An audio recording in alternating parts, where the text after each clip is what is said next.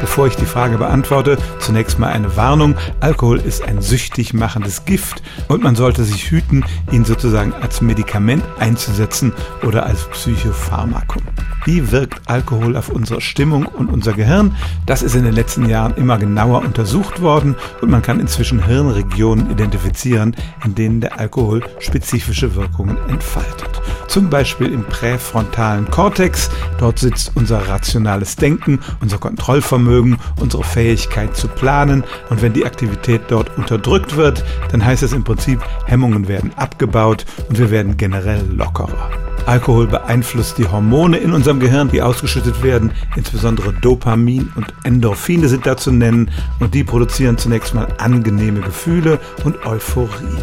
Das alles zusammen ist zunächst mal tatsächlich ein gutes Rezept, um die Sorgen zu vergessen, aber wir alle kennen auch den jammernden Betrunkenen, der ein paar Gläser zu viel getrunken hat und dann in der Ecke sitzt und darüber klagt, wie schlimm doch das Leben ist. Das ist sozusagen die Kehrseite des Alkohols, auch das hat mit Enthemmung zu tun, aber der Effekt ist halt der umgekehrte.